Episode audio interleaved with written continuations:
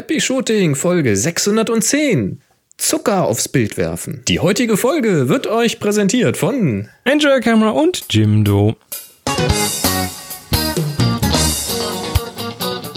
Hier ist eine weitere Ausgabe von Happy Shooting, der Fotopodcast. Moin, was für eine geile Woche liegt hinter uns. Mhm, ich bin immer noch völlig geplättet, aber im guten Sinne. Ja, ich warte immer noch auf den Gong. Das ist irgendwie Essen ohne Ja. Gong. Und Irgendwas Essen ohne drei Gänge? Vier Gänge mit Nachttisch. mm, lecker. Und hier sind eure Moderatoren, Boris und Chris. Ja, ja, war ja mal so Salat, Suppe, Hauptgang, Dessert. Mm. Es liegt, es liegt die Hammerwoche hinter, Hammerwoche hinter uns, wie ihr in der letzten Sendung schon gehört habt. Und die war ja vom Anfang der Woche, vom Dienstag. Ähm, ja, die Woche ging noch weiter. Äh, bevor wir da kurz drauf schauen, ähm, wo habe ich es denn jetzt reingestellt? Haben wir, glaube ich, in dieser Folge nicht. Machen wir nächste Folge. Ach so, ge gehört in diese Folge, aber egal.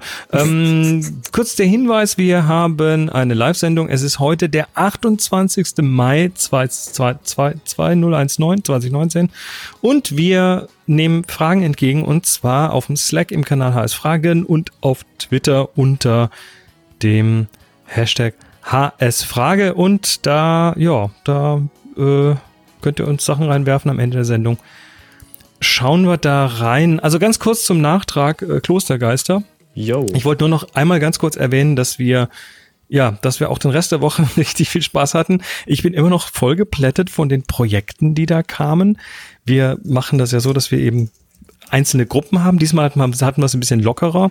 Bisher immer so hier drei, drei, drei. Und diesmal war es so, macht mal selber Gruppengrößen und dann sind tatsächlich so eine, eine mit fünf und eine mit zwei und ein paar mit drei und vier entstanden. Und ähm, das hat aber gut funktioniert, glaube ich. So im Allgemeinen. Das hat verdammt gut funktioniert, wie man auch am Feedback der äh, Kursteilnehmer von den anderen parallel laufenden Kursen sehen konnte.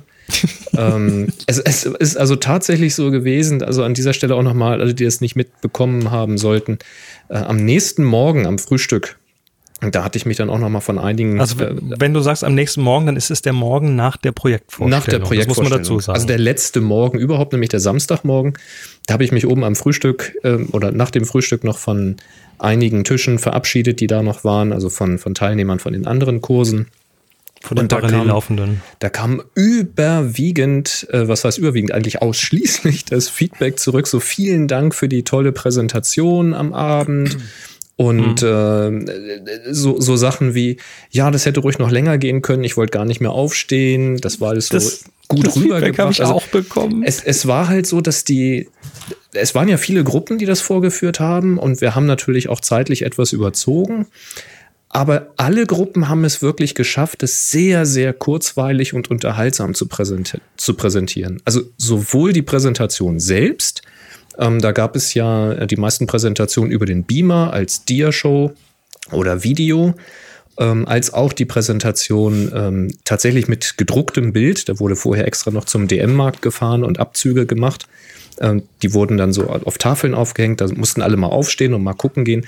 Also durch die Bank war es wirklich so, wie es angekündigt wurde, wie es präsentiert wurde, wie es geschnitten wurde. Es kam so gut an und es war so kurzweilig, dass die Zeit wie im Flug vergangen ist. Und das ist das beste Feedback, was du kriegen kannst für sowas. Also richtig, Das- richtig, richtig geil. Ist es. Also ähm, auch die, das Feedback habe ich auch mehr, mehrfach bekommen, so am nächsten Tag, so außerhalb von allem einfach Leute im Vorbeigehen. Ach, übrigens, wegen gestern und so. Ähm, was wir dann auch gemacht haben, was wir letztes Jahr schon mal angefangen haben, ähm, das war, dass wir Bilder verkauft haben. Und zwar bringen die Leute auf den Workshop ja Fotos mit zum Anfassen ausgedruckt und was wir dann getan haben ähm, wieder dieses Jahr ist, dass wir das ganze Haus im Prinzip in eine in eine Fotoausstellung verwandelt haben. Das heißt, die Gab's Leute auch haben sehr gutes Feedback dazu. Ja.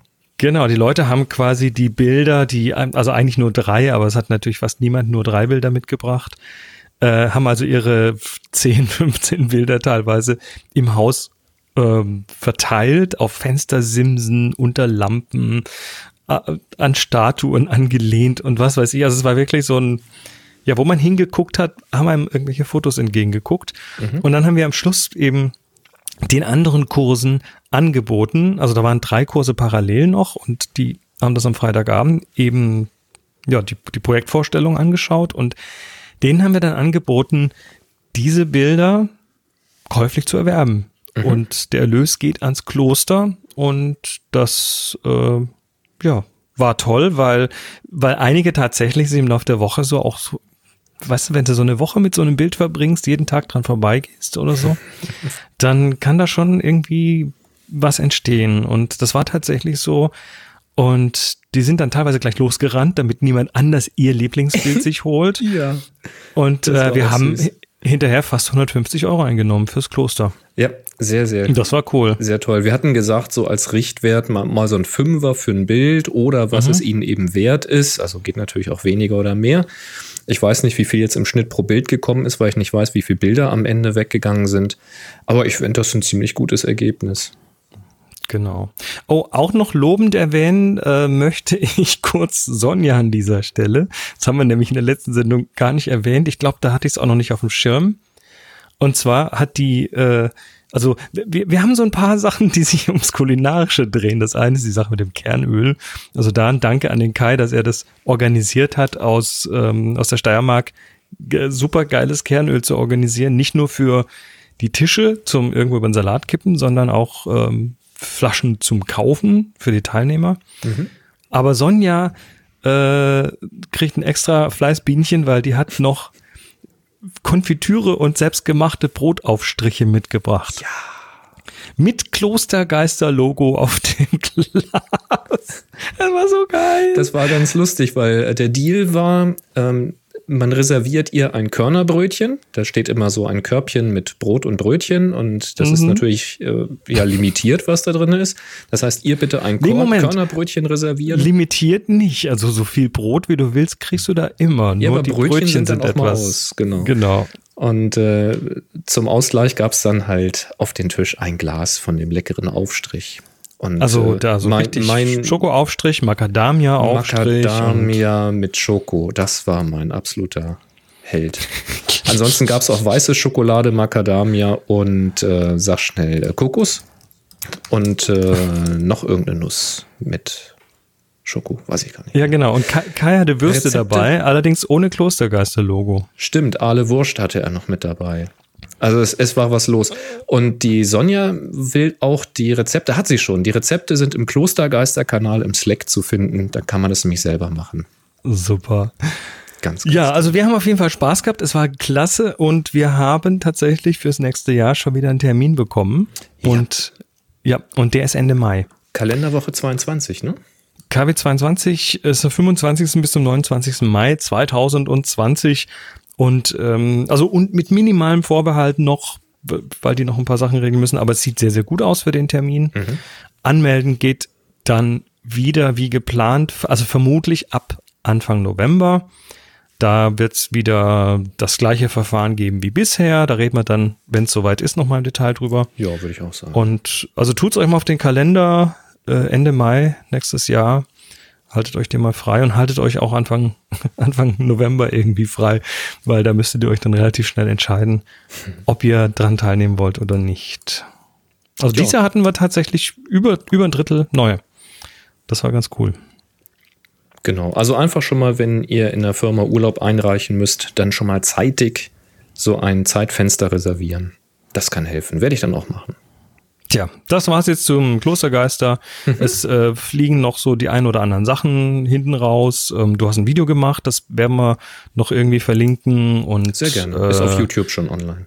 Genau, wirf mal noch den Link am besten in die Shownotes rein, dann geht er nicht verloren. Mhm. Ähm, ja. Und jetzt zum nächsten Thema. Genau, das müsstest du mal vorlesen, dann kann ich darauf reagieren und so lange das Video raussuchen.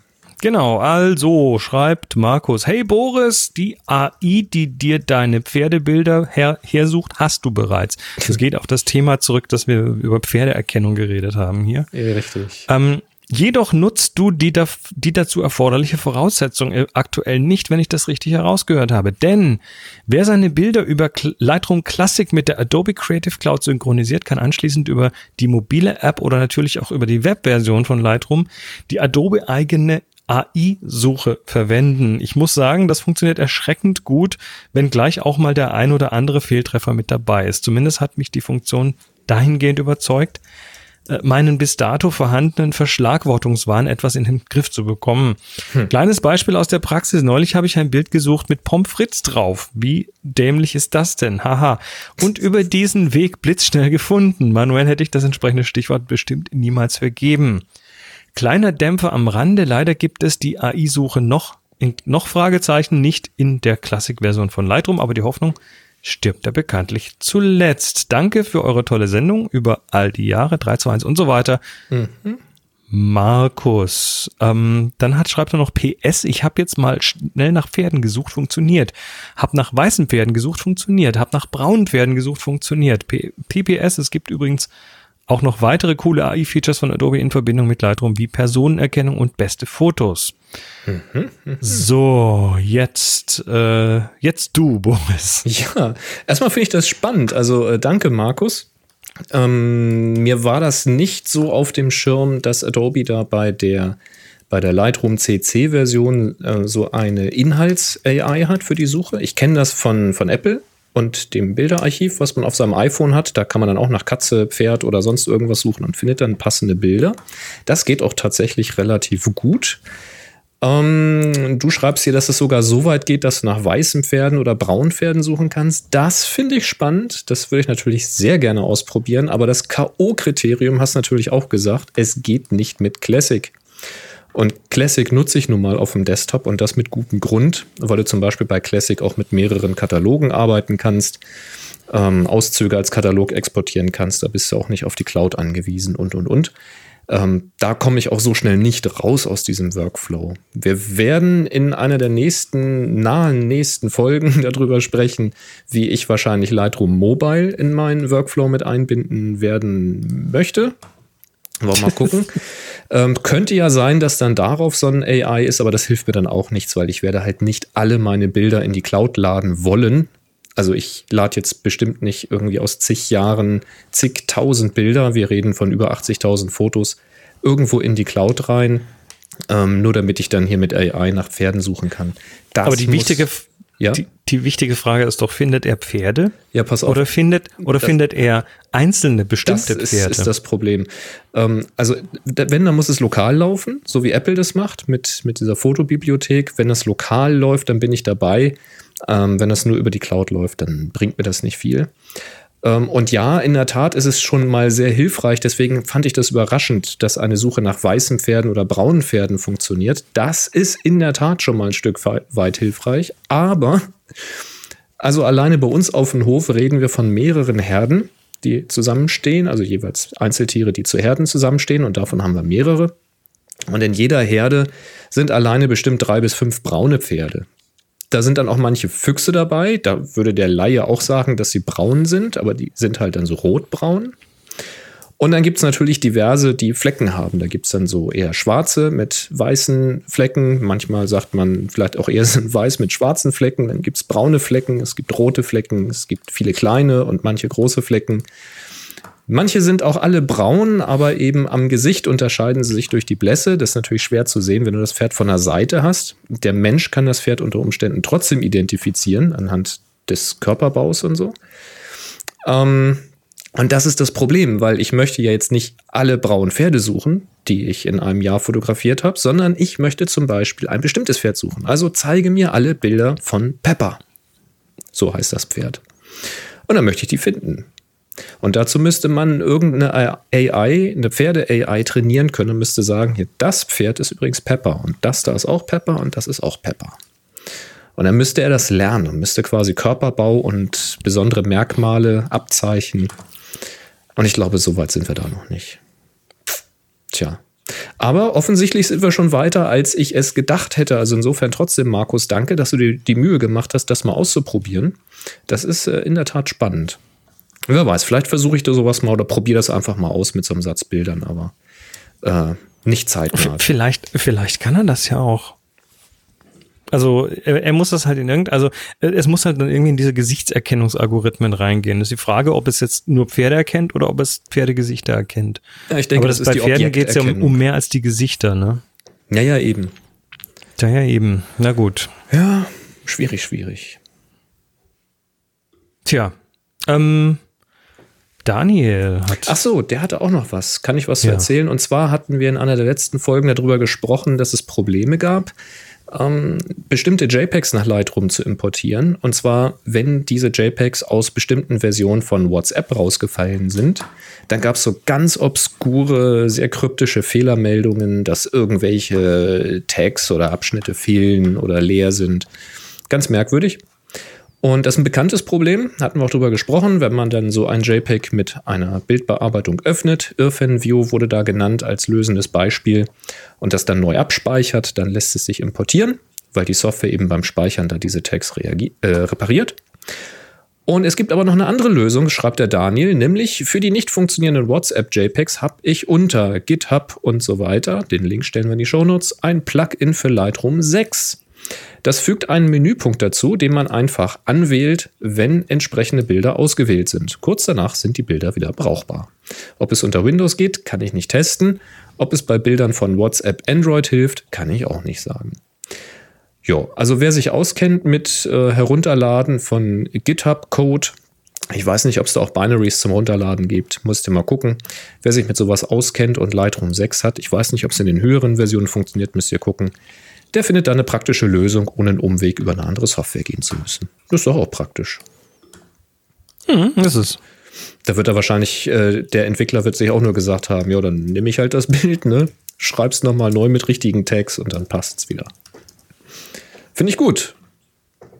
Und äh, du hast auch was Gutes, du hast was Neues. ja, ich, äh, ich glaube schon, dass das ganz gut ist. Ähm, ja, ich habe ein neues Gadget. Das hat mit Fotografie nur sehr peripher zu tun. Ich hoffe, Aber du willst Das drüber reden. ich will darüber reden. Nein, ich, es, es hat aber vielleicht in Zukunft ein bisschen was mit Fotografie zu tun. Und zwar geht es um Virtual Reality und um die neue Oculus Quest. Das ist ein VR-Headset, was erstmal nichts Neues ist, weil davon gibt's ja mittlerweile eine ganze Menge. Da äh, gibt es äh, HTC und Sony und Oculus und noch mal ein paar andere. Und die haben im Prinzip immer alles äh, eins gemeinsam. Du hast dieses große Headset und ein Kabel, was dann irgendwie zu einem PC gehen muss oder mittlerweile auch zu einem Mac, der das Ganze rendert. Und das ist ein großes und etwas ja, unhandliches Paket, sagen wir mal so. Vor allem auch nicht billig, ne? Du hast ja dann irgendwie so, brauchst einen richtig starken PC, der muss ja dann für beide Augen separat rendern und das in einer hohen Framerate und so weiter, also dicke Grafikkarte und äh, da reden wir schon von ordentlich Kohle, die man da erstmal reintun muss. Ähm, ja, und äh, es ist was gerade was Neues rausgekommen und zwar von, ähm, von Oculus die Quest. Das ist ein neues Headset, was standalone ist. Also ohne Rechner. Also quasi Standalone Rechner. Heißt, du brauchst den PC nicht.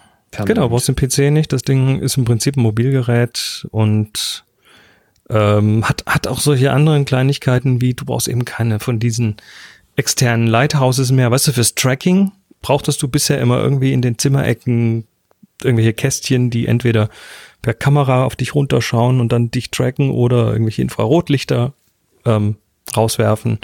Und das ist da umgedreht. Da sind Kameras drin, die nach außen, von innen nach außen tracken. Und das ist, ähm, ja, das ist also damit quasi, was noch zwei so Controller und damit bist du einfach handlich und flexibel. Und äh, das Ganze liegt im Preis unter 500 Euro. Also das ist Hoppla.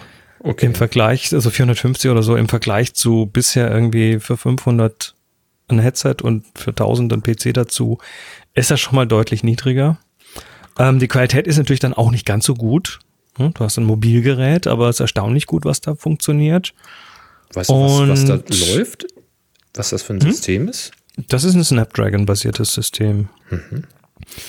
Und ja, dann bin ich natürlich da mal jetzt, ich habe das Ding jetzt und äh, habe das mal getestet und äh, bin sehr angetan davon. Also das ist wirklich für den Preis und ähm, für das, was es ist, ist es echt gut. Also nochmal für mich zum Verständnis, das Ding trackt deine Position im Raum. Das heißt, so dieses leichte Wippen vor und zurück und so, das kommt schon alles an, ja?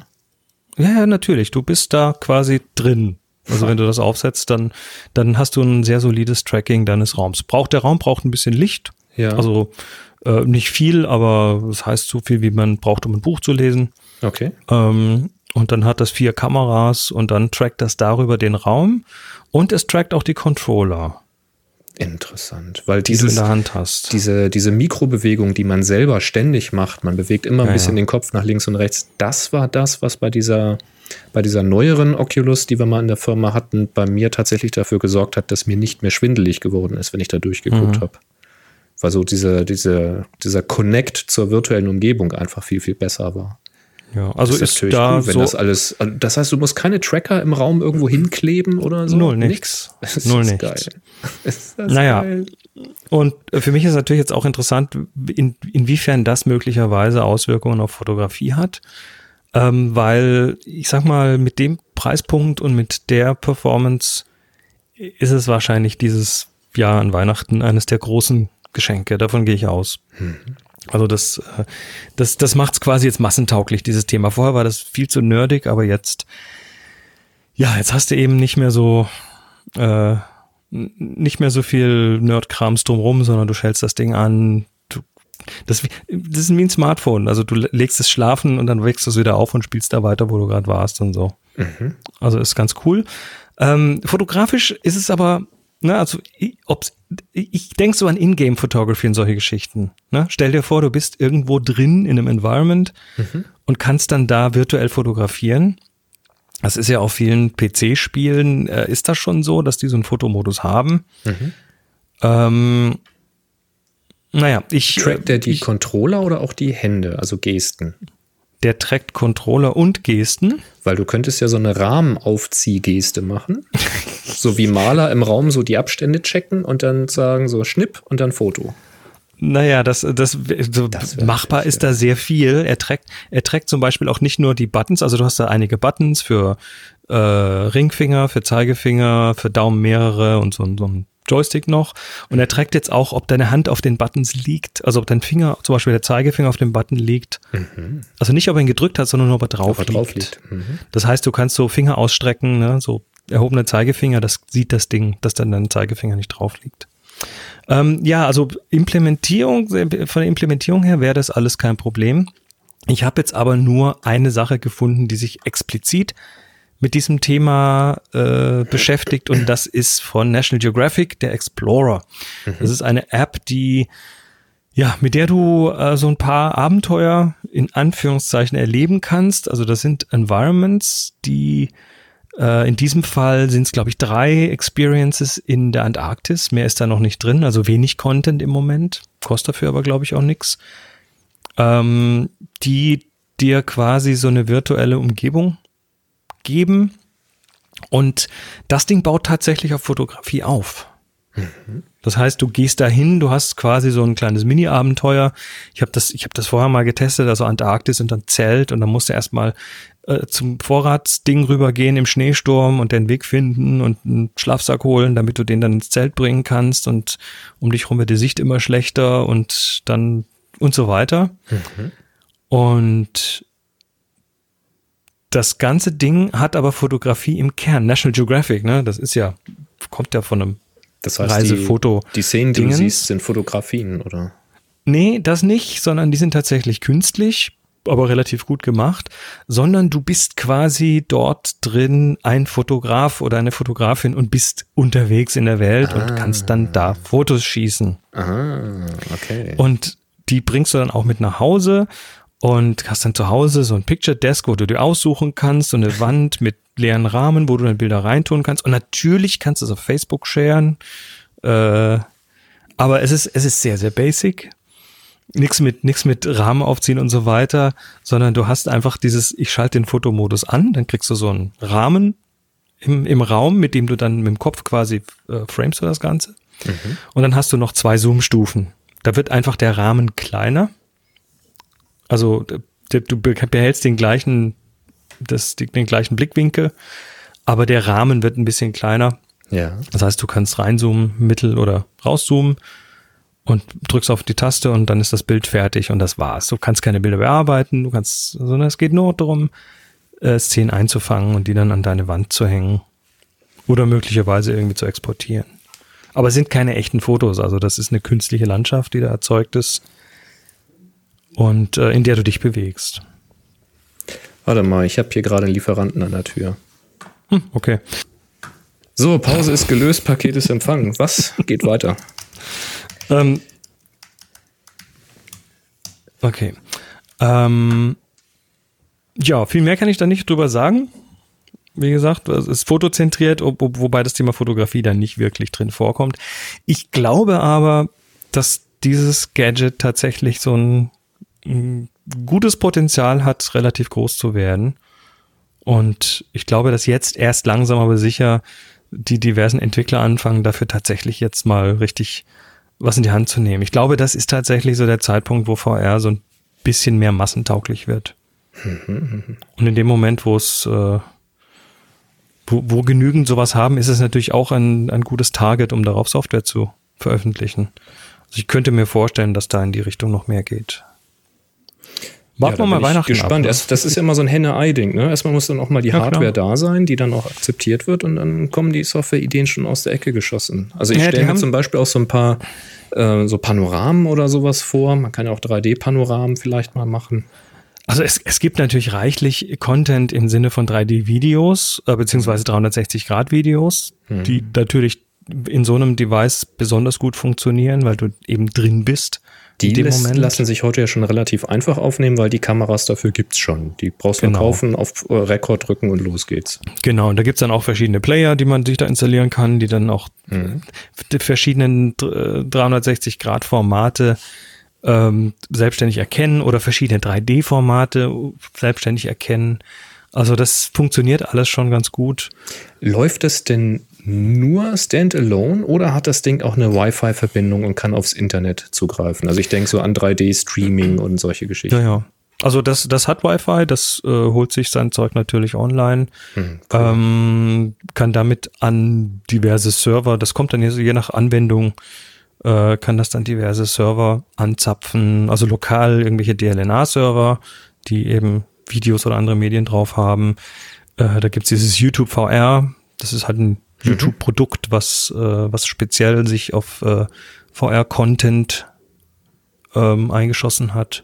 Ja. Ja, ja ich, aber wie gesagt, ich, ich habe das erst ein paar so, Tage, ne? Ich kann jetzt noch nicht so richtig ins Detail gehen. Weil der Kai schreibte nämlich im Slack, äh, schreibte? Schrieb. schreibte. Hm, neues Deutsch hm. mit Boris. Schalten Sie auch morgen wieder ein. Der Kai hat nämlich geschrieben, Klostergeister VR. Und das äh, wäre natürlich in der Tat. Also wenn die Leute dann zu Hause so eine Brille aufhaben und dann gehen wir mit einer Stereokamera mal durchs Kloster oder machen mal so eine Session also ich sag mal, das geht ja heute schon, dass man zumindest 360 Grad Kameras streamt. Und das kann man da drin dann mit Sicherheit auch irgendwie gucken. Ja, das wäre doch geil. Stell, stellen wir am, am, Dienst, am Dienstagabend mitten in die Klosterküche irgendwie so eine 360-Grad-Kamera. Dann müssen wir ja. allerdings auch ein langes Kabel legen bis zum Router. Das ähm, geht da gar nichts. Ja. Zumindest bis auf dem Flur, da ist wieder irgendwo empfangen. Ja, ja. ja lustig. Ja, dann Na gut, das gespannt. ist auf jeden, Probier mal auf jeden Fall. Aus. Genau, spannendes Gadget. Äh, es hat, es hat äh, mir in den letzten Tagen schon eine Menge Freude gemacht. Super. Tja. Ja, denn? Hier ist auch was, was Freude macht. Auf jeden Fall. Happy Shooting, der Fotopodcast. Werbung. Ja, wir werden auch wieder unterstützt von enjoykamera.com. Das sind die mit dem Fotozubehör und 5% auf jede Bestellung mit dem Gutschein Happy Shooting 2019. Wir haben hier schon das ein oder andere Mal über diverse Ausführungen der Lytra Torch gesprochen. Das sind diese äh, unkaputtbaren, wasserdichten äh, LED-Leuchten in klein. Ne, da hatten wir die eine mit dem mit der Fernbedienung, mit verschiedenen Licht- äh, oder ähm, Farbtemperaturen. Dann hatten wir die, die kleine Leitra Torch, die ähm, trotzdem auf relativ eng gepackt, relativ viele LEDs hat, viel Licht macht und die äh, auch wasserdicht ist und dann noch so einen Magneten drin hat, die kannst du so irgendwo dran pappen. Ähm, es gibt jetzt eine spezielle Leitra Torch Edition für Multicopter. Es gibt die äh. Drohnen-Edition davon. What? Was? Ja, das ist ganz cool. Also äh, das, ist die, das ist die kleine Leitra Torch aber sie hat keinen Magneten drin. der eigentlich für die Leiterdodge klasse ist, kannst irgendwo dran klacken, aber die bringt natürlich das, äh, den, den, den Kompass im Multicopter durcheinander. Abgesehen davon, dass der Magnet wahrscheinlich nirgendwo halten würde, weil eh alles Kunststoff ist drumherum. Ja, das, dafür ist es nicht gedacht zum Festmachen, sondern es, es würde tatsächlich stören. Ähm, dann hat es auch die, die verschiedenen Modi, was äh, Licht angeht, also Helligkeiten angeht. Ja. Ähm, du kannst sie also benutzen, um an, an deine Drohne zu hängen und Dinge zu beleuchten. Oder du kannst es natürlich nutzen, um interessante Leuchtspuren zu machen. Und dafür hat die Leitra Torch in der Drohnenedition noch zwei weitere, also insgesamt drei Stroboskop-Modi. Ah, damit du Also so du so Strichmuster malen kannst. Wie auch immer, was, wie die genau aussehen, weiß ich nicht, aber es ist auf jeden Fall, äh, es ist das im Prinzip das gleiche Produkt äh, mit der, also wie die Leitra Torch 2.0 mit 800 Lumen ist sie schon ganz schön kräftig, äh, hat einen 70 Grad Leuchtwinkel, hat äh, eine gute Farbtreue, fixe Farbtemperatur von 5700 Kelvin, eingebauten Akku. Äh, wenn du den voll aufreißt, dann hält er eine gute halbe Stunde, aber du brauchst das in der Regel nicht auf voller Leistung. Wobei, wenn du Sachen beleuchten willst damit, dann vielleicht schon. Und ja, die kannst du jetzt mit, ich glaube, 90 Gramm wiegt sie, kannst du die gut unter eine Drohne hängen und damit zum Beispiel irgendwas aus der Luft beleuchten. Dieses Gadget und weitere gibt es bei enjoycamera.com und wenn ihr äh, was dort kauft, auch dieses Gadget, aber auch andere Sachen, dann schaut doch mal äh, auf den Gutscheincode Happy Shooting 2019, weil damit bekommt ihr 5% Rabatt. Und wir sagen ganz herzlich Danke. Ja, danke schön. Davon hätte ich sonst nicht erfahren. Ist ja Tja. witzig. Ja, ja finde ich völlig, völlig interessant. Äh, Das jetzt muss brauchen wir gucken, ob man Jahr die Dinge. bei, bei Klostergeistern brauchen wir dann mal ein paar davon. Ne? Ja, da müssen wir auch gucken, ob wir nachts fliegen dürfen. Hüstli. Dämmerlicht reicht ja schon. Du hast einen Gruß bekommen. Oh ja, warte. Hallo Boris, hallo Chris, hallo liebe Happy Shooting Community. Wir, die Gruppe Meine kann das auch, haben uns im Jahre 2014 bei einem Workshop von Boris in Nordheim kennengelernt. Wir machen seit mittlerweile fünf Jahren jedes Jahr ein Klassentreffen und wir sind Uwe aus Strahlen. Dana aus Quadrat. Svenja aus Alte Kerk am schönen Niederrhein. Sven aus Berlin. und der Lutz auch aus Bergheim. Seit nunmehr fünf Jahren leben wir unsere kreativen und immer verrückteren Ideen aus und sind auch wie immer dieses Jahr vertreten bei der HS-Aufgabe. Wenn ihr mehr sehen wollt, schaut einfach, ob ihr einen geschlossenen Schaltkreislauf entdecken könnt. Viele liebe Grüße gehen an Boris, Chris und die gesamte Happy Shooting Community raus. 3, 2, 1. Meine kann das auch. Moment, Moment, meine aber doch nicht. Super.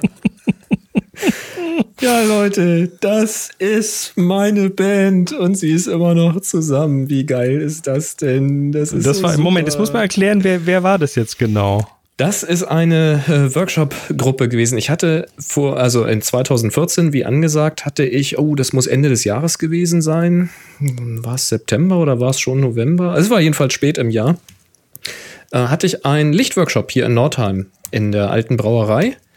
Und da waren eben ein paar sehr, sehr kreative Köpfe zusammengekommen. Ich habe da mal in den Shownotes auch verlinkt das Gruppenfoto von der Bande und auch ein Video von dem Workshop, was damals entstanden ist. Ja, und irgendwie stimmte die Chemie so komplett, also auch vom Start weg, weißt du, der, das war so ein bisschen wie Klostergeister in klein. Alle kommen irgendwie zusammen und sprühen sofort voller Ideen und Wissensdurst und haben zugehört und sofort Ideen umgesetzt. Und es Manchmal gab gibt's über- sowas, ne? Es gab überhaupt keine Berührungsängste. Und das fand ich so klasse, dass ähm, die mir dann hinterher geschrieben haben, dass sie sich jetzt nochmal privat getroffen haben und dann eben dann auch die Gruppe, meine kann das auch, das war so das geflügelte Wort, ähm, äh, gegründet haben. Es gab dann bei Facebook, gibt es glaube ich immer noch eine entsprechende Gruppe, äh, wo sie sich dann ausgetauscht und verabredet haben. Und ja, wie sie gesagt haben, sie treffen sich immer noch regelmäßig, mindestens einmal im Jahr und nehmen auch so gemeinsam dann an Aufgaben teil. Das ist, ach, da geht mein Herz auf. Ich finde das richtig klasse. Ich finde das richtig, richtig toll. Danke Lutz und äh, Dana, Svenja, Uwe, Sven, äh, dass ihr mir das hier geschickt habt. Könnt ihr gerne häufiger machen, wenn ihr euch dann trefft. Einfach Rekorder einschalten, kleinen Gruß schicken. Freue ich mich jedes Mal wieder. Geil. Tja, Lass uns über Color Science reden.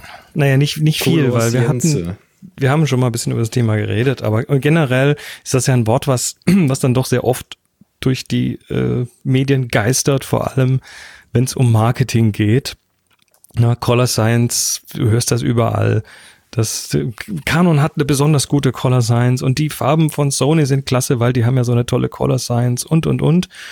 Und das ist natürlich so ein bisschen ja, das ist ja so ein Buzzword, ne? Das wird ganz viel durch die Gegend geworfen und. Also ich, ich kenne eher so die Aussagen, ja, ich bin jetzt zu Canon geswitcht, weil die Hauttöne da so brillant mhm. sind und andere wiederum sagen, sind zu Nikon gegangen, weil die Hauttöne da perfekt ja, sind. Ja, und, und das mhm. ist tatsächlich, das, das nimmt so ein bisschen esoterische und religiöse Züge an. Ähm, ja, also ich find's relativ schwierig, weil, äh, weil, weil halt relativ viel so Voodoo in der Sache unterwegs ist. Ähm, und da habe ich ein nettes Video gefunden, was da so ein bisschen mit aufräumt.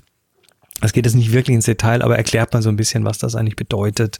Äh, also vom, naja, der Sensor macht halt ein Bild und da kommt halt irgendwas raus und dann muss das in irgendeiner Form natürlich angepasst werden in den Farben, in den Kanälen. Da geht es dann also um, um LUTs, um Lookup-Tables. Ähm, da geht es um Kameras, die das tatsächlich ohne LUTs machen oder können. Da gehört zum Beispiel Sony dazu oder die, die Red-Kameras oder andere, die. Was heißt ohne? Wie machen die das dann? Naja, sie, sie, du, wie gesagt, guckst dir an. Ich kann jetzt da nicht ins Detail gehen. Ähm, es gibt aber so klassische Kameras aus der Filmproduktion, die da halt doch mehr so Zucker aufs Bild werfen. Da sind zum Beispiel die Aris oder die Canons oder die Panasonics, die einfach äh, schon mal per Default irgendwelche Farbbearbeitungen machen. Gibt dem äh, dann Zucker. Versuchen, Film zu emulieren. Und äh, naja, letztendlich, wenn man so einen Bildstil einstellt an der Kamera, dann ist das im Prinzip auch nichts anderes als eine Lookup-Table, ähm, auf die man ein bisschen Einfluss hat. Und Mhm. Ähm, ja, das, das ist eine ganz interessante Geschichte. Wie gesagt, es geht nicht wirklich in die Tiefe, aber ich finde, es bringt mal so ein bisschen Licht, vor allem für Leute, äh, die das Thema immer wieder hören. Color Science hier und Color Science da.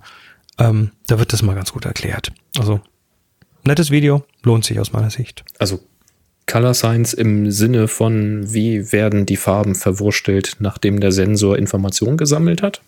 Ja. Okay. Also einfach, einfach der, eine Einordnung des Begriffes, würde ich sagen. Okay, okay. Ja, interessant. Schreibst ja noch Raw versus Processed. Das ist ja auch so ein Ding, ne? Das habe ich ja wieder gemerkt, als ich das Workshop-Video gebaut habe. Wenn du halt nachträglich versuchst, ein bisschen was an den Farben zu drehen, so wenn du jetzt so, eine, so ein normales Video-File hast, irgendwie von, von einer, äh, sag schnell, von seiner DJI-Drohne oder eben auch aus einer Olympus-Kamera. Ja, da geht schon noch ein bisschen was, ne? Aber so, so richtig nochmal den Weißabgleich richtig biegen, schwierig, ja, weil da die Informationen sind nicht da. Das ist so ein bisschen so eine Mischung so zwischen RAW und JPEG, aber es ist eher am JPEG so ein, so ein fertiges Video, was du aus der Kamera kriegst. Ich hatte noch nie mit RAW-Videomaterial zu tun, wie das irgendwie aus so einer Red oder anderen rausfliegt.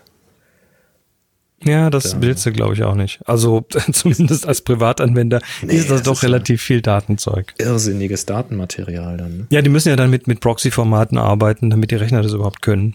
Ja. Nun ja. Interessant fand ich aber mal die Aussage, dass am, äh, sag schnell, am Set, also wenn Kinofilme gedreht werden, dass die, äh, wenn sie da drehen, digital drehen, dass die ihr Lookup-Table in dem Kontrollmonitor schon drin haben. Das heißt, es ist vorher schon ungefähr klar, welcher Farblook dieser Film haben soll und ob das jetzt eine Nachtszene ist oder nicht. Und die drehen ja dann in der Regel durchaus mit etwas mehr Licht, als man hinterher sieht. Aber die Lookup-Table hat dann so diese Farbverschiebungen, was weiß ich, Färbung in den Schatten und in den Lichtern und solche Späße. Das ist da schon drin. Das heißt, sobald die da irgendwie gedreht haben und schauen sich das auf dem Kontrollmonitor an, haben die wirklich schon ein sehr, sehr gutes, ähm, ja, eine Vorabbearbeitung da drin. Mhm, um das, das besser ist, einschätzen ist, zu können. Genau, das ist aber nur für den Preview. Das, für den Preview, das Feature, ja. das haben mittlerweile immer mehr von diesen auch HDMI-Monitoren und so weiter, dass du da verschiedene Loots reinladen kannst.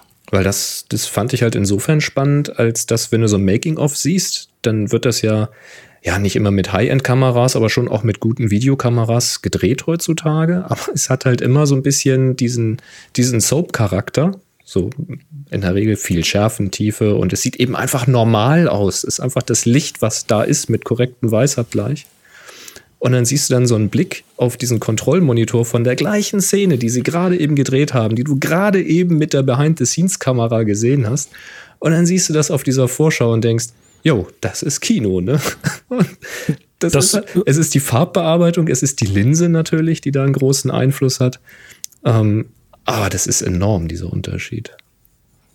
Das, das wäre dann vielleicht auch mal für Stillfotos ganz interessant, weil die, ähm, die Still-Fotografen, also die Standbildfotografen, die wir ja meistens sind, mhm.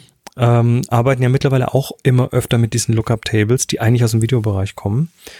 Und jetzt stell dir vor, du hättest eine Kamera, an der du nicht nur einen Bildstil einstellen kannst, sondern in die du, also deine normale Kamera, deine Olympus oder Canon oder Sony oder sonst was, äh, in die du quasi ganz problemlos einfach irgendwie ein paar, ein paar Lookup-Tables reinladen kannst. Das wäre so großartig. Statt einen Bildstil auszuwählen. Ja. Das geht wahrscheinlich bei manchen schon, aber es ist kein Standard-Feature. Nö, also wenn jemand da draußen eine Kamera kennt, wo das geht, wo ich meine eigene Lookup-Table reinschmeißen kann, quasi so als Preview für meine Bearbeitung, dass ich dann meinem Stil mit den Kontrastkurven und Tonalitäten mit einer Lookup-Table schon mal recht nahe käme, das würde mich durchaus interessieren, wenn es da was gibt. Cool ja. schon. Hm. Nun, also ja. auch falls ihr eine App kennen solltet für Smartphone, ne? für iOS oder sowas, wo man vielleicht mit seiner eigenen Lookup-Table dann ähm, ein Kameramodul hat, wenn man dann Fotos mit dem Smartphone macht. Würde mich auch interessieren. Schreibt mal, happyshooting.de Folge 610. Und wenn ihr mal Fotos machen wollt, dann sagen wir ja gerne, man sollte mal näher rangehen, lieber mit einem Weitwinkel dicht beim Geschehen sein. Es gibt natürlich noch einen anderen Sport, nämlich möglichst weit wegzugehen. Nicht nur, weil man dann unentdeckter bleibt, sondern vielleicht auch einfach nur, weil man dann weiter weg ist. Und da hat uns, ja. der, da hat uns der Dietmar geschrieben, ha Jungs, vermutlich wurde dieses Bild nicht mit einer Canon oder Olympus aufgenommen und nein, es war sicherlich auch kein Apfeltaschall, Taschall, iPhone, iPad oder dergleichen.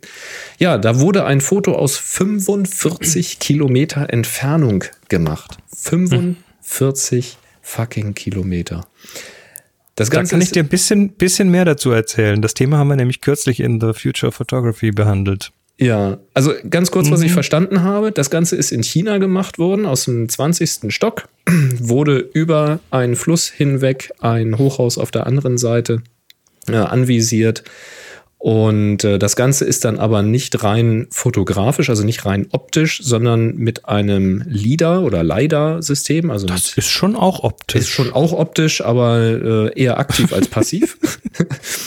ähm, da wurden also Laserstrahlen auch ausgesendet. Das heißt, das Gebäude wurde mit Laserstrahlen äh, beschossen und Reflexion oder was weiß ich gemessen. Und dann kamen diverse äh, Sensoriken und Software zum Einsatz, um aus den sehr, sehr dünnen Daten wieder ein, äh, ja, ein, ein, ja, ein Foto eigentlich nicht, ne, sondern um Informationen daraus wieder zusammenzubauen, naja, doch ein Details Foto. erkennt.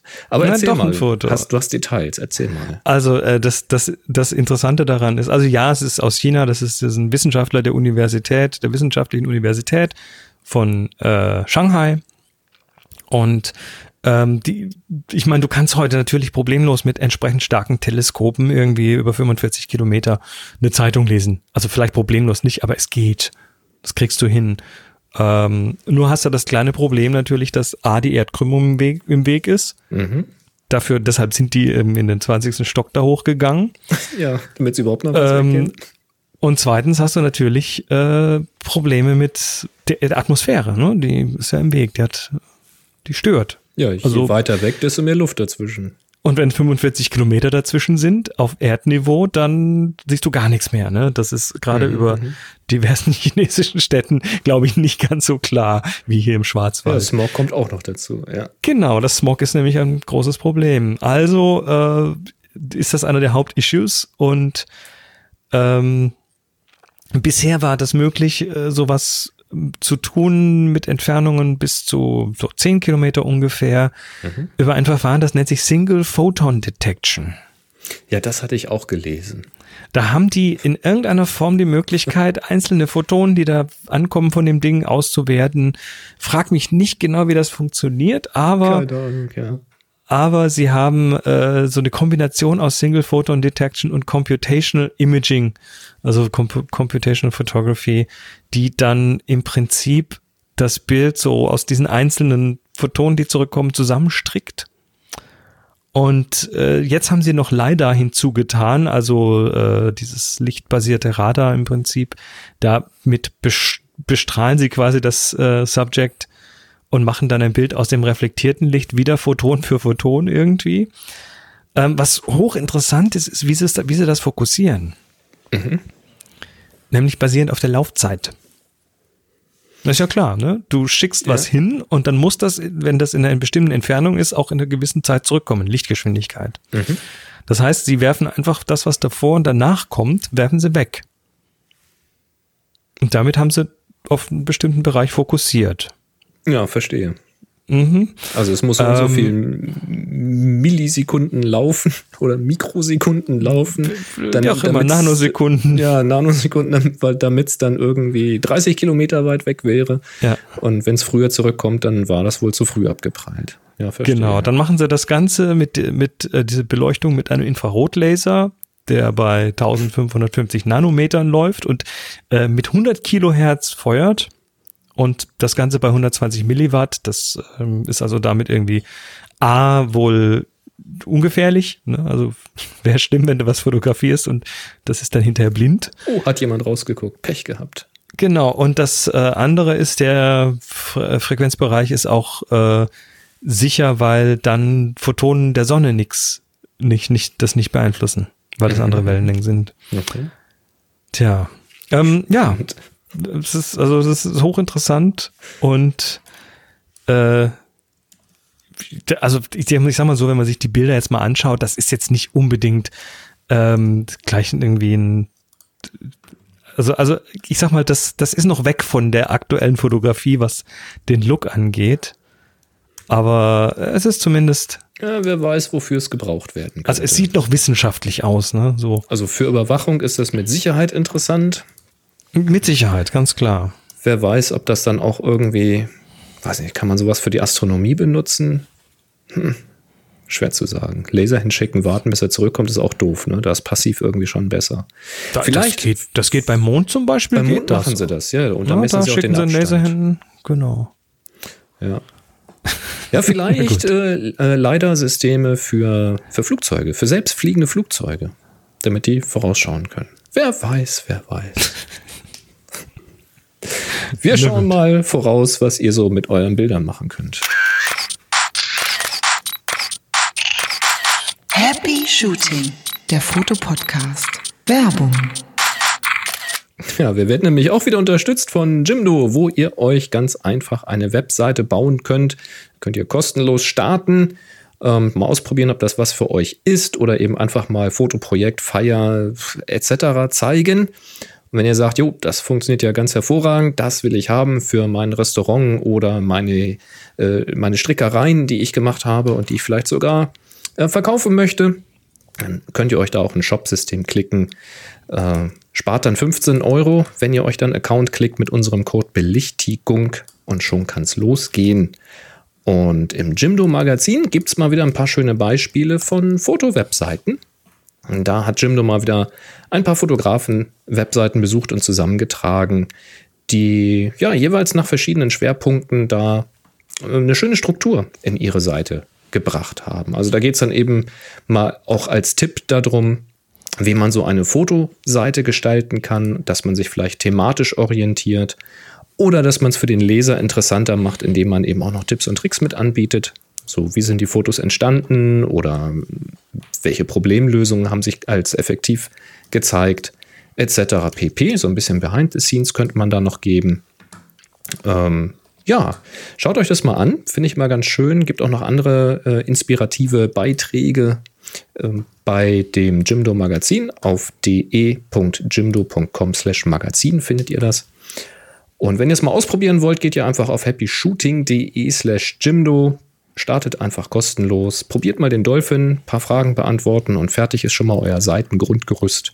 Das könnt ihr dann nach Belieben anpassen. Wenn ihr das mal gemacht habt, könnt ihr uns gerne euren Link schicken an info@happyshooting.de, wenn ihr wollt, dass wir die Seite hier mal vorstellen. Machen wir dann gerne. Ja. Ansonsten sagen wir Danke an Jimdo für den tollen Support und für die schönen Webseiten, die man da so bauen kann. Wunderbar. Wir haben Fragen bekommen Jo. über, über den Kanal auf Twitter, äh, auf Slack und Twitter und so weiter. Zum 45 Kilometer ähm, fotografieren, schreibt Jochen im Slack. Hört sich nicht so an, als wäre das ab nächstes Jahr in unsere Kamera, äh, in unsere Kameras integriert. Nie, aber vielleicht bei den nächsten Klostergeistern unter deiner Drohne, Jochen. Hm? Na?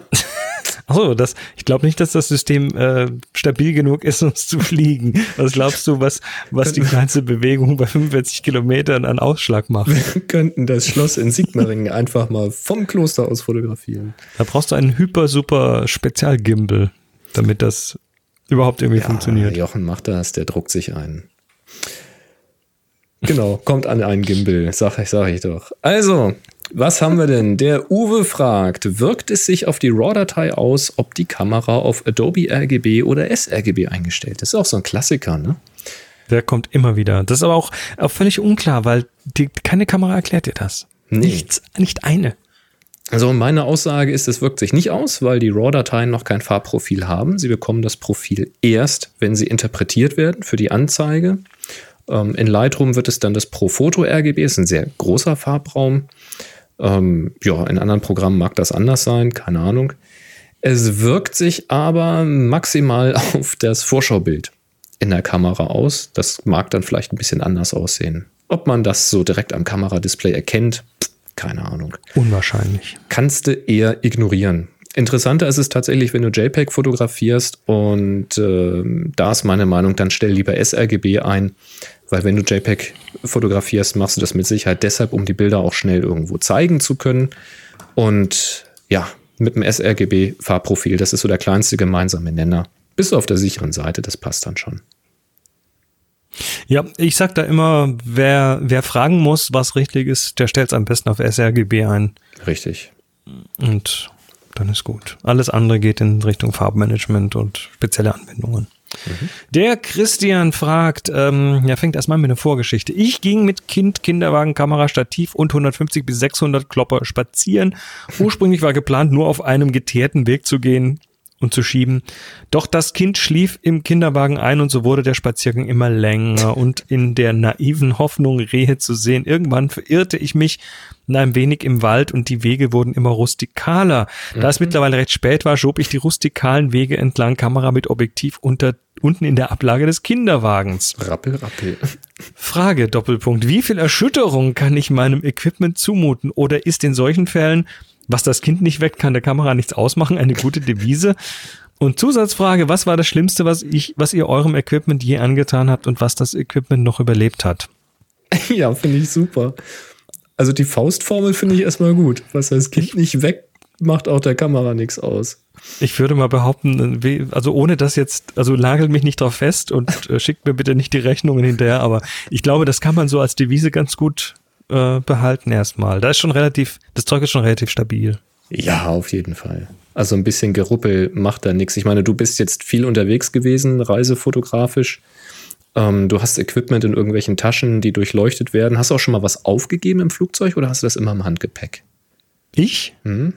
Ähm, habe auch schon mal ein dickes Objektiv und so in, in mehrere Fließpullis eingewickelt, äh, im großen Koffer aufgegeben, ja. Schön polstern und also wenn es das überlebt, dann macht so ein bisschen Gerappel im Kinderwagen, glaube ich, nichts aus. Ich hätte aber zwei Stories, was ich meinem Equipment schon angetan habe.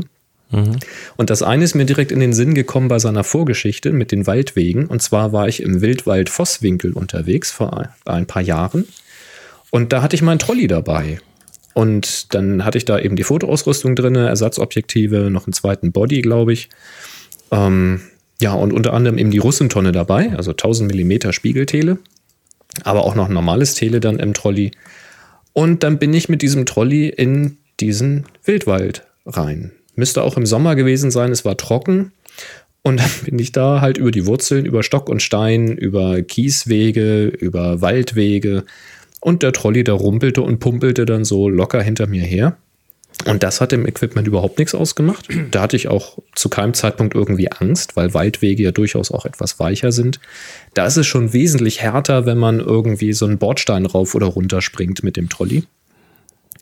Also das, äh, da hätte ich also Christian keine Angst. Und das wirklich härteste, was ich meinem Equipment angetan habe, das äh, habe ich meiner 5D angetan mit einem angesetzten, ich, das müsste das, das äh, ja, das Standardobjektiv 24 bis 105 gewesen sein. Und zwar war ich da auf einer Veranstaltung auf unserer Ranch und war auf der, auf der Tanzbühne unterwegs. Das ist so, ein, so eine Holzbühne gewesen, die ist so einige Zentimeter hoch, wo halt so, ja, Square Dance drauf getanzt wird und sowas. Und da war ich auf der Bühne unterwegs und dann waren die fertig und ich wollte dann runter von der Bühne und ich hielt die 5D so lässig in meiner rechten Hand am baumelndem Arm und der Nackenstrappen hing nicht über meinen Nacken und auch nicht über meiner Schulter, sondern baumelte locker von der Kamera herunter. Und das geht sich von der Länge gerade so aus, dass er soeben nicht über den Boden schleift. Und dann bin ich von der Bühne runter mit einem großen Schritt, also eher so halb gesprungen. Und in diesem Sprung hat sich dann die Schlaufe unter meinem Fuß verfangen sodass mein Fuß, der dann zur Landung ansetzte, mir die Kamera aus der Hand riss und mit dem gesamten Schwung auf den Steinboden schleuderte. Kön können wir das bitte mit 240 Frames pro Sekunde Zeitlupe haben? Vor allem dein Gesicht. Es gibt da keine Aufnahme davon, aber es tat einen Schlag. Ein paar Leute hatten das auch gesehen, die dachten, jetzt ist alles im Eimer.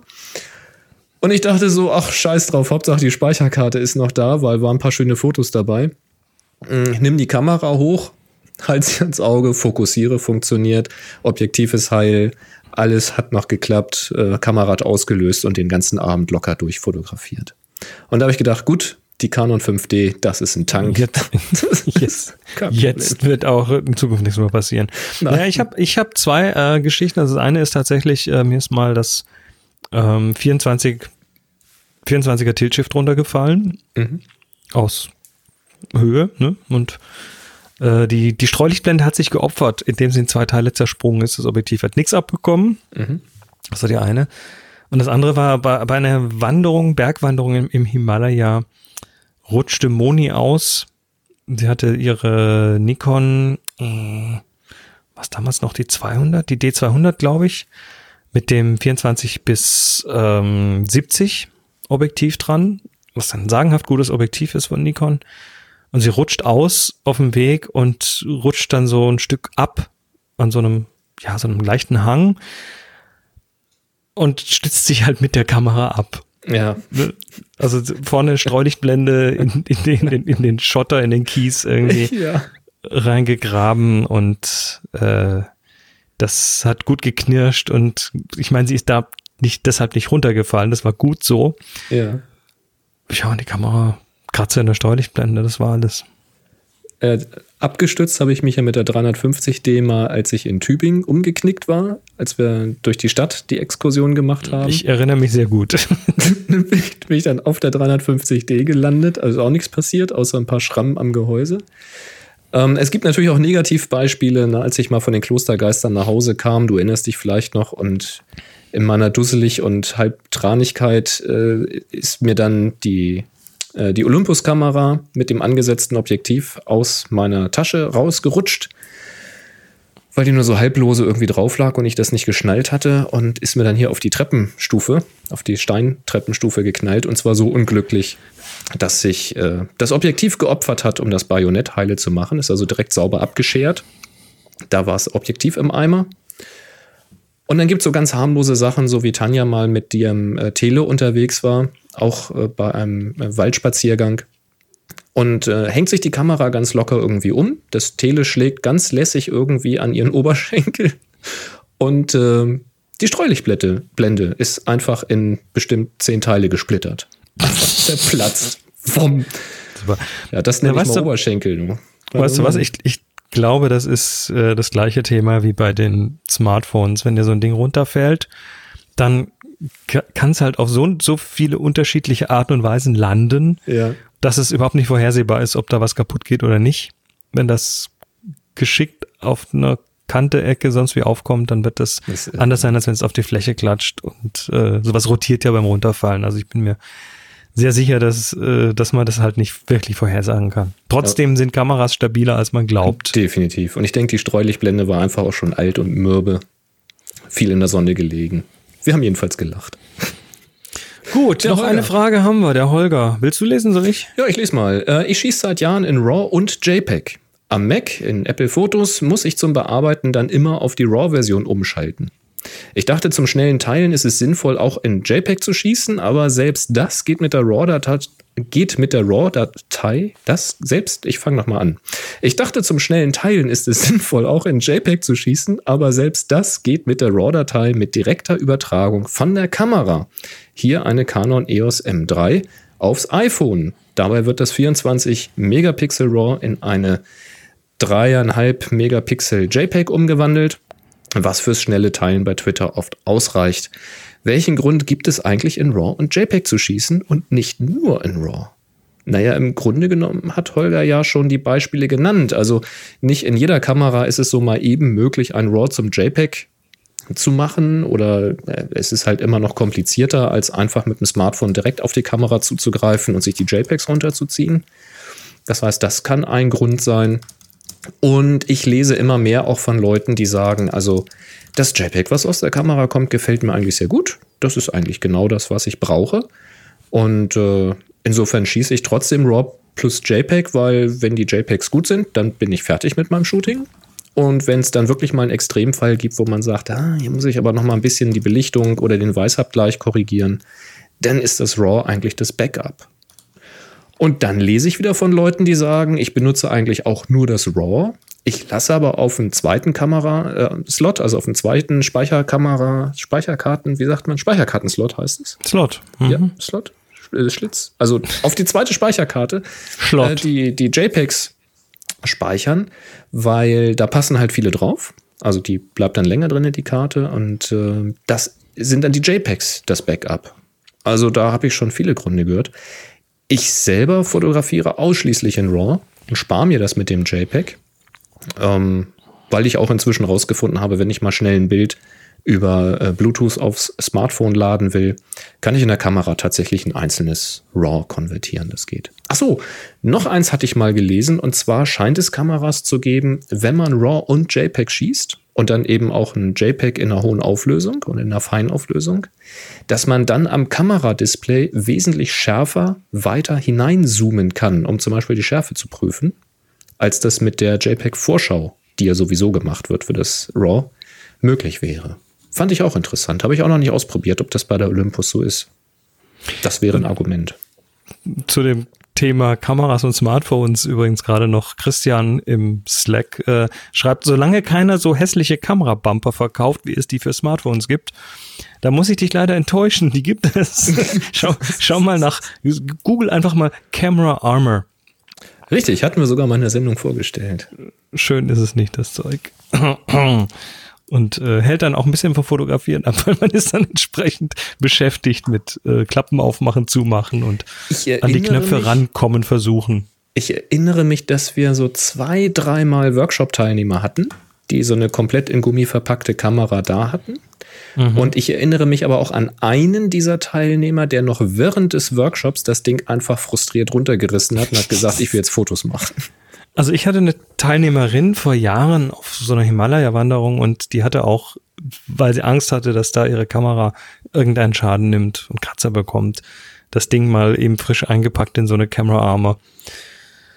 Ja, das hat die ja nicht runtergetan, sondern hat trotz intensiven Einredens auf sie das Ding draufgelassen und hat am Ende tatsächlich wenig gute Bilder gehabt, weil sie ständig mit diesem Zeug gekämpft hat. Tja, Ja, so ist es. Das waren die Egal. Fragen für heute.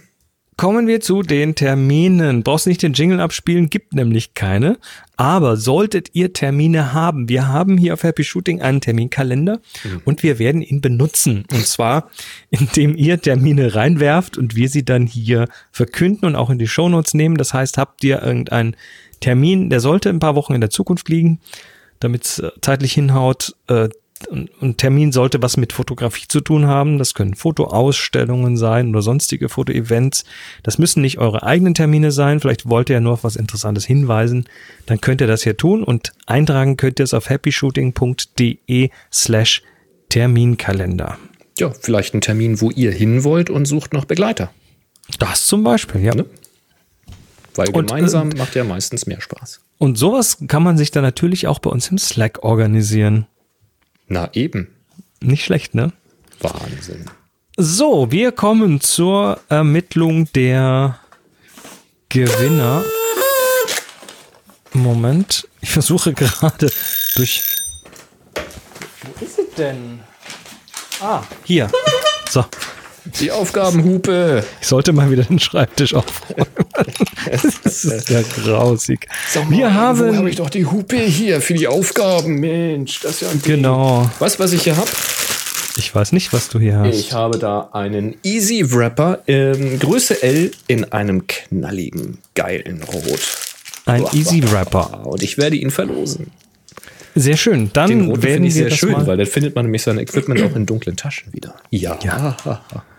dann werden wir das mal tun. Wir haben sagenhafte Aufgabe. 37, 37 Menschen, die hier teilgenommen haben. Immer wenn ich HS offen lese, lese ich irgendwas mit gesoffen. Hasoffen, ne? Hasoffen. Hasoffen, ja. Gibt's ja nicht so oft. 37. Geil. Finde ich gut. Soll ich mal Ja. Fang doch mal an. 37 Stück. Äh, wie wär's mit 98? Das ist zu viel, Boris. Das, Das muss, fast das muss Limit wiederholt werden. Das muss wiederholt werden. Dann würfel ich mal auf die 62. Immer noch zu viel. So viel. Ähm, 2, 0, 0 ist die 2. 200? 200? Ja, der Zehner ist 0, der Einer ist 2. Also 2. Ah, Okay. Dann hat der User Bubblefish gewonnen. das dürfte der Kai sein. Der Kai. Und unter offen versteht Kai einen Koffer, der ist offen und Ah, das in dem süß. Koffer sitzt eine Katze. Und diese Katze ist, wie ich finde, sehr interessant beleuchtet. Also zum einen ist der Fokus interessant. Also der Mhm. sitzt nämlich genau da, wo man will, auf den Augen. Das ist ja eine Art Porträt hier. Und B, äh, dieses seitliche Licht könnte ein Fenster sein, könnte auch was anderes sein. Ich glaube eher Fenster Könnte auch geblitzt Ähm, sein. scheint zumindest die Katze so an. Ich gucke mir gerade mal die Catchlights an. Nee, das ist Ist Fenster. Fensterlicht, ne? Ja, das ist Fensterlicht und das macht ein schönes Licht. Von vorne so ein bisschen direkter und dann hinten eben ein bisschen diffuser. Tolles Licht. Und die Farbe kommt schön raus. Kai, da hast du doch sicher eine Graukarte verwendet, oder? Also auf jeden Fall ist der Weißabgleich eher im Kunstlichtbereich, also eher so im Schatten oder so, weil das Tageslicht dann doch eher kühl bläulich ist. Und das, finde ich, macht den Reiz aus, weil die Mhm. Schöne Katze eben so ein, so ein rötliches Fell hat. Wirklich. Das ist, das Ah, ist schick. Das ist also übrigens, die, der Kai ist der Kai, der auch äh, bei den Klostergeistern eines der Projekte mitgemacht hat. Und zwar das Projekt mit dem Titel Der Besuch der alten Tanten, der, der doch Besuch der alten Tante. Und die alte Tante war eine indische Kamera, eine alte Plattenkamera. Und der Koffer ist der Transportkoffer von dieser Kamera, schreibt er gerade. ja, schau. Ja, Kai, gratuliere, dann bekommst du einen. Dann bekommst Easy du einen Wrapper. Easy Wrapper in Rot und in L. Da passt dann auch ein größeres Objektiv wahrscheinlich rein. Also die, die alte Dame passt da nicht rein. Nee, die passt da nicht rein. Die kann man höchstens abdecken von oben damit. Dame. Alte Dame, korrigiert dich, Moni. Dame. Dame. Nicht Tante, Dame. Egal. ja, Kai, schick mal bitte an, ähm, an info at happyshooting.de nochmal deine Adresse. Und äh, dann lass Nicht ich zur dir, Strafe, das, nur zur Übung. lass ich dir das zukommen. Genau. Oder eine Adresse, wo ich es hinschicken soll. Das muss ja nicht deine sein. Jetzt gibt's eine neue Aufgabe. Äh, hast du noch ein Bild? Ach so, äh, wollen wir noch, wollen wir Lass- genau. Ja, na klar, lass uns noch mal durchgucken. Ja, dann So gucken wir noch ein, zwei. Bilder an. Also bei offen ähm, fiel mir zum Beispiel unsere Nummer 9 ein. Das ist der Benutzer äh, Thomas. Oh. Thomas Sagasser. Und er hat Augen fotografiert und die dann so in so Streifen zusammengefasst in Schwarz-Weiß. Ja, offene Augen, verschiedene Ausdrücke und eben nur die Augen. Und das äh, ist interessant, weil Augen ja schon sehr äh, auf, aus, äh, ausdrucksvoll sind. Ja, das ist eine schöne Arbeit, ne? So eine Serie. Klein. Erst das eine Auge sind ein eh bisschen, dann beide Augen und dann beide nochmal ganz weit. Ist, ja, ja, ja, schön. Ansonsten sind viele offene Kameras dabei, offene Anhänger sind dabei, offene Türen sind natürlich dabei, offene Dosen sehe ich bei uns. Oh, unsere auch. 21 finde ich noch interessant. Mhm. Ähm, das ist ein Kanalschacht, der ist offen Ja, und äh, von User Mittelabgriff. Und das ist ein, ein, ein Zoom-Bild. Also der hat während der Aufnahme gezoomt, so dass es drumherum von der zentralen Location eben von diesem offenen Kanalschacht äh, so Strahlen nach außen gibt. Und das hat tatsächlich hier die Wirkung, dass es sehr bedrohlich wirkt, ne? Oder sehr, also sehr die Aufmerksamkeit darauf lenkt. Und das Bild von, das Bild im Kopf von jemandem, der in so einen Kanalschacht reinfällt, kommt natürlich dann auch gleich. Und wenn man das so zusammennimmt, dann ist das also ganz gut, weil das packt, passt so diese Stimmung ganz gut irgendwie ab. Mhm.